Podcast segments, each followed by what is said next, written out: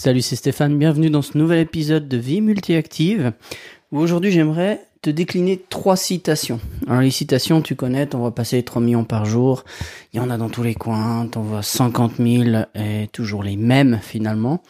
Et récemment, je me suis rappelé de trois citations que j'ai classées dans les citations, mais qui en fait sont euh, des citations de gens inconnus, c'est-à-dire des gens qui ont croisé mon chemin. Euh, même il y en a une des trois qui est de moi, donc euh, c'est un peu la crèmerie qui se sert d'abord aujourd'hui, mais je pense que c'est important parce qu'on est vraiment dans une période où on est complètement en train de redéfinir ce qu'est le marché du travail, de ce qu'est la carrière, ce qu'est l'équilibre vie professionnelle, vie privée. Si t'es en train de m'écouter dans ce podcast, tu sais exactement de quoi je parle. Et euh, j'ai récemment fait un podcast sur les 10 performances qu'on doit avoir pour être employable en 2020. Et alors, je sais pas au niveau des écoutes, je suis pas trop trop ce genre de métrique, mais je sais qu'il y a des gens qui m'ont écrit pour me remercier parce qu'ils commençaient à flipper leur race, comme on dit. Donc, oui, l'être humain a une valeur, l'être humain a des spécificités, l'être humain a une place dans le monde de demain. Le seul problème, c'est que les choses bougent extrêmement vite. Il n'y a rien d'extraordinaire qui est en train de se passer aujourd'hui. On est vraiment dans une, dans une continuité logique. Alors, on est dans quelque chose de violent dans le sens changement parce qu'on est sur ce qu'on appelle la quatrième révolution industrielle. On passe du monde de l'industrie au monde du savoir ton employabilité demain ne se fera pas par rapport à ce que tu es capable de produire physiquement, puisque de moins en moins l'être humain aura besoin de, de, de, donner sa santé pour produire physiquement, mais ce que tu es capable de savoir, des idées, des liens, des choses que tu es capable de mettre en place.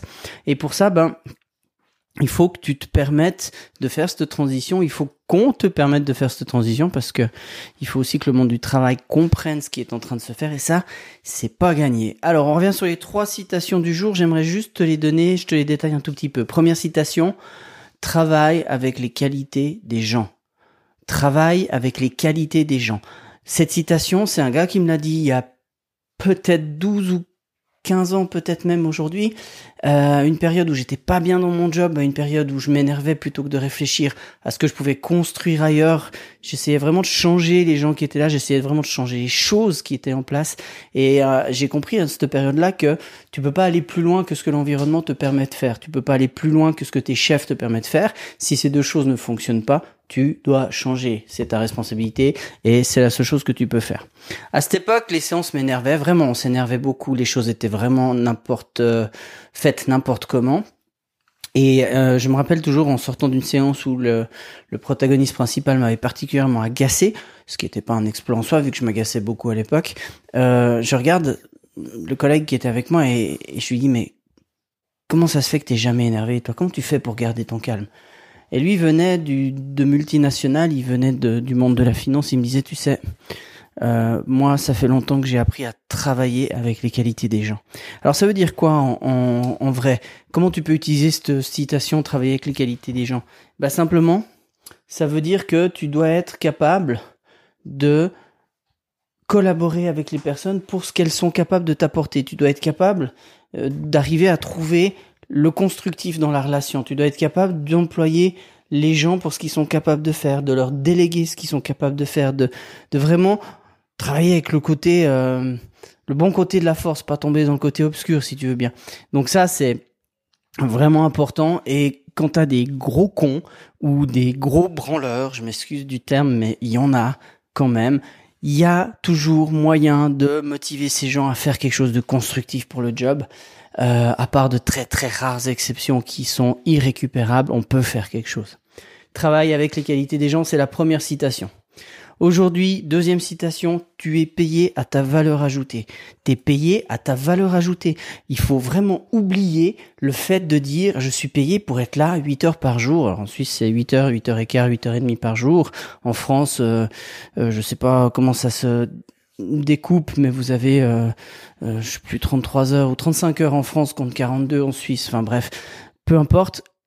La plupart du temps, quand tu es salarié, qu'est-ce qui se passe? Ton employeur, il te paye. Il te paye pour faire un certain nombre d'heures durant lequel il, il, attend de toi une certaine qualité, une certaine production, de la euh, de la délivrabilité. Il veut que tu produises un certain nombre de choses. Mais en gros, ce qu'il veut, selon ses standards à lui, c'est une valeur ajoutée qu'il estime prendre un certain nombre d'heures. Après, si toi, tu es deux, deux fois plus rapide, pour produire la même chose, il se passe quoi? Bah soit tu es indépendant dans ce genre de situation et tu factures la même chose mais tu le fais deux fois plus vite, soit généralement tu t'emmerdes au boulot ou alors on te trouve des choses à faire qui n'ont pas grande valeur ajoutée pour te tenir occupé parce que vu que tu es là, faut bien te tenir occupé, faut quand même que tu fasses tes heures. Hein, Dixit, la fameuse badgeuse euh, qu'on trouve à peu près dans toutes les multinationales, euh, qui est nécessaire pour un certain nombre de postes et absolument aberrante pour d'autres. Je te laisse deviner quelle est la distinction oui, elle est nécessaire pour les postes de production industrielle, elle est absolument aberrante pour tous les travailleurs du savoir. Et ça, une fois de plus, l'industrie mettra quelques années encore à franchir le pas. Donc tu es payé à ta valeur ajoutée, pas à ton nombre d'heures. Ça veut dire quoi? Ça veut dire qu'il faut que tu te formes en continu, que tu apprennes, que tu travailles pour toujours augmenter cette valeur ajoutée. J'ai une autre euh, citation que qui n'est pas de moi, euh, qui, qui j'ai lu récemment, c'est euh, l'excellence d'aujourd'hui, c'est le standard de demain. Ça veut dire quoi l'excellence d'aujourd'hui, c'est le standard de demain? Ça veut dire que si tu es très bon aujourd'hui, demain, il y en a qui seront aussi bons que toi. Donc tu dois continuer de monter. C'est le fameux principe des croyances auto-limitantes qui font que dans les années 80, on avait euh, des, scientifiques qui prétendaient qu'il était impossible de, courir le 100 mètres en moins de 10 secondes.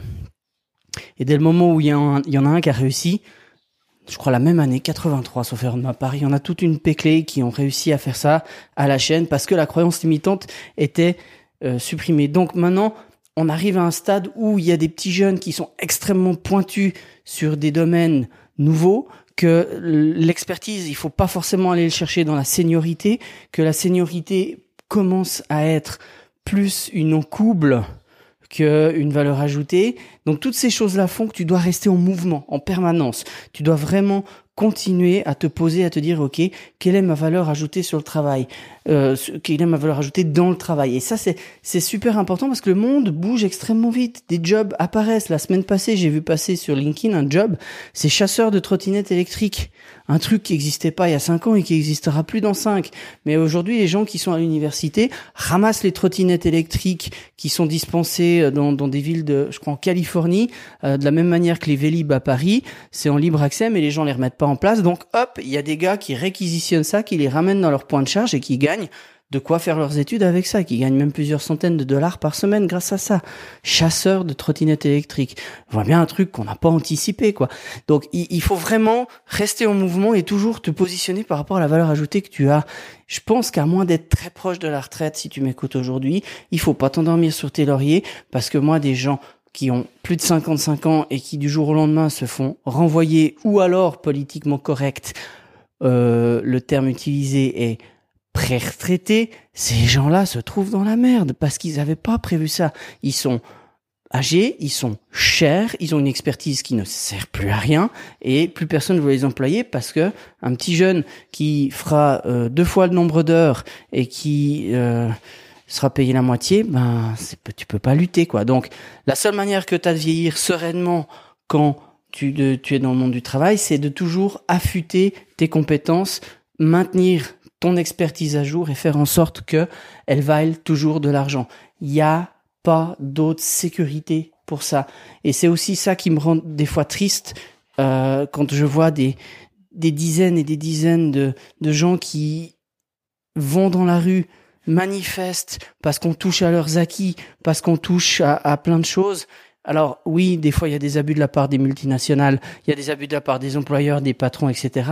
Maintenant, il y a des fois où tu te retrouves dans une situation où c'est soit tu diminues le nombre des employés qui bossent dans ta société, soit ta société elle ferme parce que simplement ton business plan il est plus à jour. Et ça, ça vient du fait que les patrons sont pas plus anticipateur que le reste de la société. Société, elle va trop vite pour tout le monde. Il faut que ce soit une responsabilité individuelle de chacun de se maintenir à flot. Tu peux pas confier ta vie à un politicien qui change tous les mandats. Tu peux pas confier ta vie à un patron qui a déjà assez à faire pour se maintenir à flot dans sa société que de réfléchir à tous les types d'emplois. C'est ta responsabilité. Ça aussi, si tu me suis, tu le sais, c'est pas la première fois qu'on en parle. Il y a que toi qui es responsable de ta vie. Dernière citation inconnue, c'est celle qui est de moi. Euh, j'ai longtemps navigué, j'ai longtemps collecté des citations et c'est la seule que j'ai trouvé que j'ai classé là-dedans. Euh, donc voilà, c'est pas de l'orgueil de ma part, mais je l'aime bien.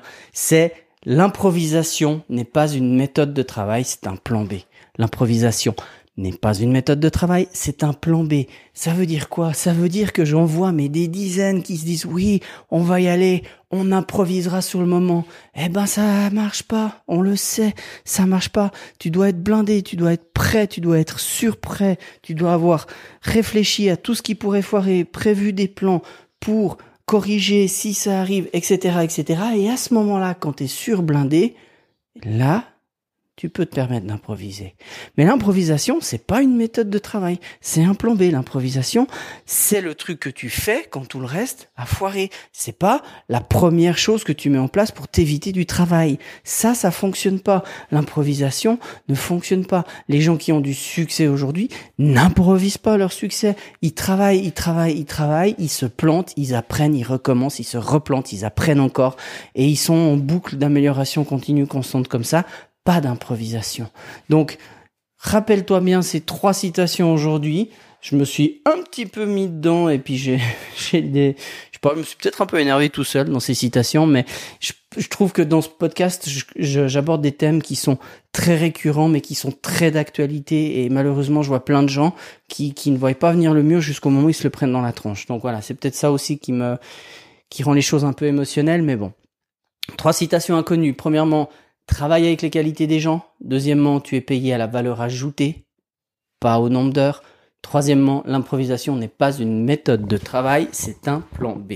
Voilà, c'est tout pour aujourd'hui. Nous, on se retrouve bientôt. J'espère que ça te fait cogiter. Et d'ici là, n'oublie pas que ta vie, même multi-active, c'est ici et maintenant. Salut